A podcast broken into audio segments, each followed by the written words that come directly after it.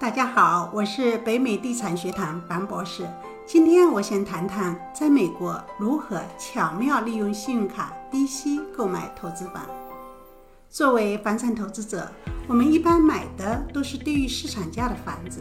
这类途径找到的房子，一般都是要求现金支付，同时还可能要求你快速过户。如果你当时一下子拿不出这么多现金，怎么办？我就遇到过这种情况，当时我看中了一个投资房，大概需要六万美元过户。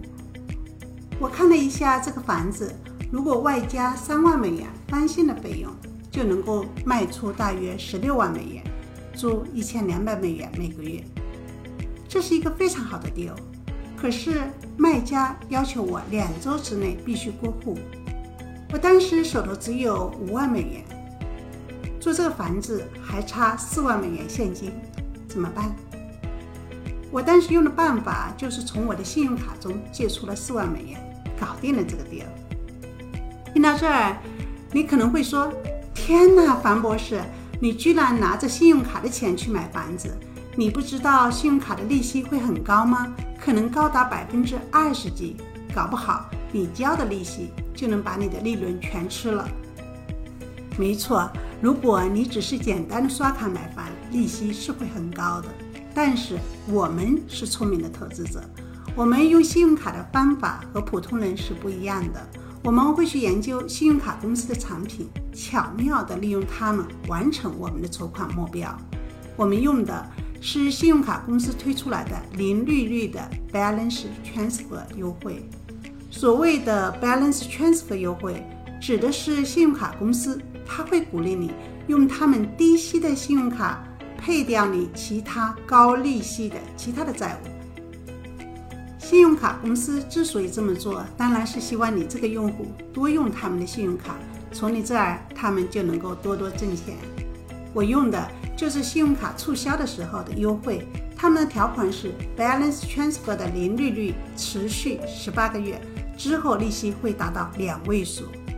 于是我给信用卡公司打了个电话，直接进行了 balance transfer，支付了百分之一，也就是四百美元的交易费，让信用卡公司转了四万美元到我的银行账户，完成了买房交易。我这次借信用卡的钱可是要比去银行贷款或者是借 hard money loan 要便宜多了，而且简单的很。听到这儿，你或许会问。我怎么知道信用卡有类似的促销呢？如果你用过信用卡，你可能会注意到，在你的邮箱中会经常收到信用卡公司给你寄过来的支票。这种空白支票和普通的支票是一样的，你可以在上面填上收款人的姓名。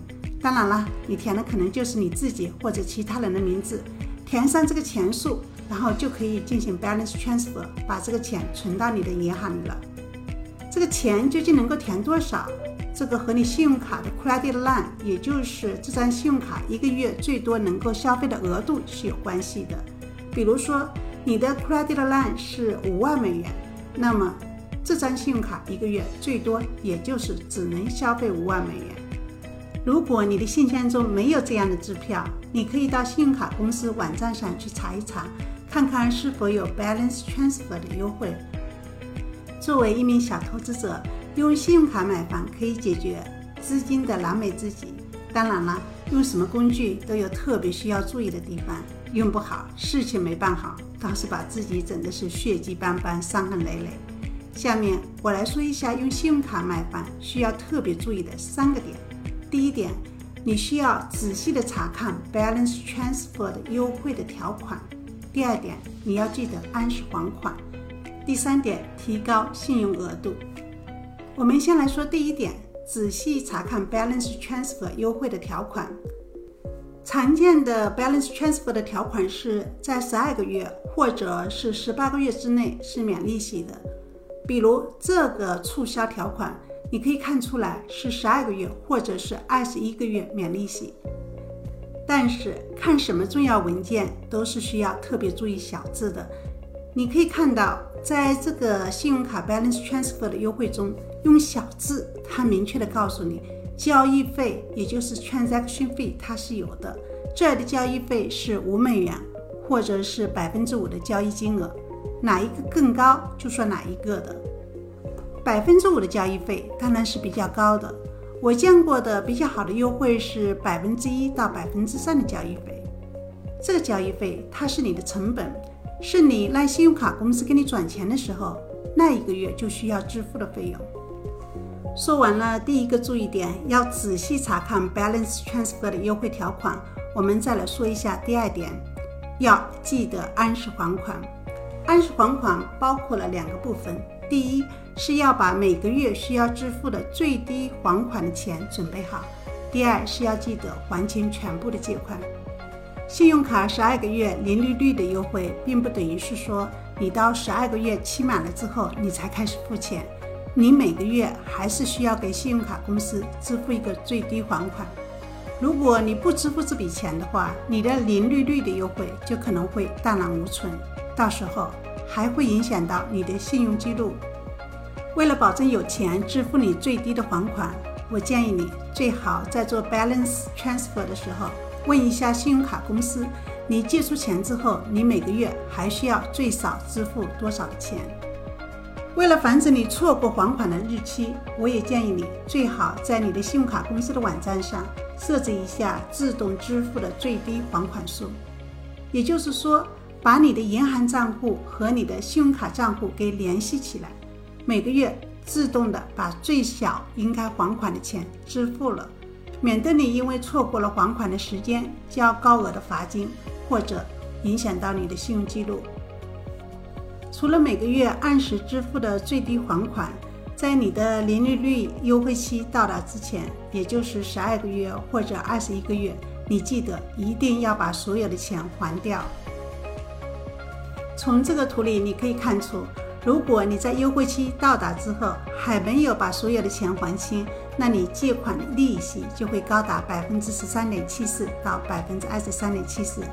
所以，用信用卡买房，你一定要明白你的退出机制究竟是什么。也就是说，你买房了之后，你打算如何操作？用信用卡买房，建议是快进快出。比如我是做房产翻新的，这样就能够在优惠期到达之前把钱还清。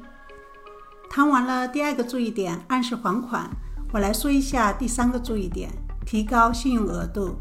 为了不影响你的信用记录，同时也是为了从信用卡公司多借钱，我建议你在做 balance transfer 之前，最好跟你的信用卡公司打个电话，问一下他们能否把你每个月的信用额度，也就是 credit line 提高一下。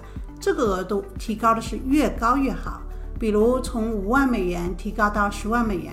当然了，为了保护你的信用记录。借钱的时候，借的数额是越低越好，建议是不要超过信用额度的三分之一，免得影响到你的信用记录。以上我跟大家分享了我在房产投资的过程中如何巧妙的用信用卡买房，这笔交易让我抓住了一个很好的 deal，给我带来了将近五万美元的收益。如果你也像我一样遇到一个好的 deal，但是资金又紧张，怎么办？你也可以像我一样巧妙地利用信用卡抓住一个好 deal，买到就是赚到。这期先跟大家分享到这里，感谢你的收听。如果我用信用卡买房的经验对你有用，欢迎点赞收藏北美地产学堂频道。北美地产学堂祝你财富增长。